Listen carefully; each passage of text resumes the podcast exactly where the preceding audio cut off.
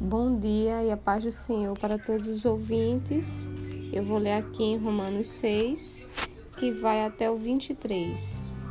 Que diremos, pois? Permaneceremos no pecado para que a graça abunde? De modo nenhum. Nós que estamos mortos para o pecado, como viveremos ainda nele? Ou não sabeis que todos quantos fomos batizados em Jesus Cristo, fomos batizados na sua morte, de sorte que fomos sepultados com ele pelo batismo na morte, para que, como Cristo ressuscitou dos mortos pela glória do Pai, assim andemos nós também em novidade de vida. Porque se fomos plantados juntamente com ele, na semelhança da sua morte, também o seremos na da sua ressurreição.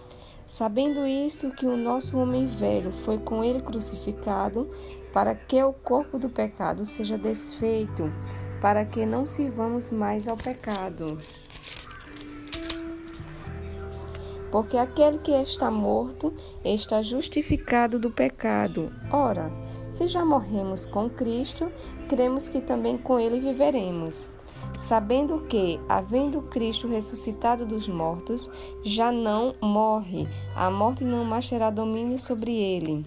Pois, quanto a ter morrido de uma vez, morreu para o pecado, mas, quanto a viver, vive para Deus.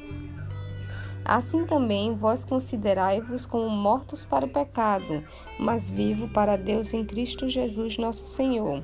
Não reine, portanto, o pecado em vosso corpo mortal, para lhe obedecerdes em sua consciência, nem tampouco apresenteis os vossos membros ao pecado por instrumento de iniquidade, mas apresentai-vos a Deus como vivos dentre mortos, e os vossos membros a Deus como instrumento de justiça. Porque o pecado não terá domínio sobre vós, pois nós estáis debaixo da lei, mas debaixo da graça. Pois que, Pecaremos porque não estamos debaixo da lei, mas debaixo da graça? De modo nenhum. Não sabeis vós que a quem vos apresentardes por servos para lhe obedecer, sois servos daquele a quem obedeceis, ou do pecado para a morte, ou da obediência para a justiça? Mas graças a Deus que, tendo sido servos do pecado, obedecestes de coração à forma de doutrina a quem fostes entregues e libertados de pecado, fostes feitos servos da justiça. Falo como homem pela fraqueza da vossa carne, pois que, assim como apresentaste os vossos membros para servirem imundícia e a maldade para a maldade, assim apresentai agora os vossos membros para servirem a justiça para a santificação. Porque quando eres servos do pecado, estavas livres da justiça.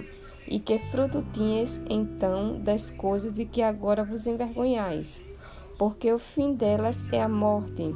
Mas agora, libertados do pecado e feitos servos de Deus, tende o vosso fruto para a santificação e, por fim, a vida eterna. Porque o salário do pecado é a morte, mas o dom gratuito de Deus é a vida eterna, por Cristo Jesus nosso Senhor. Amém.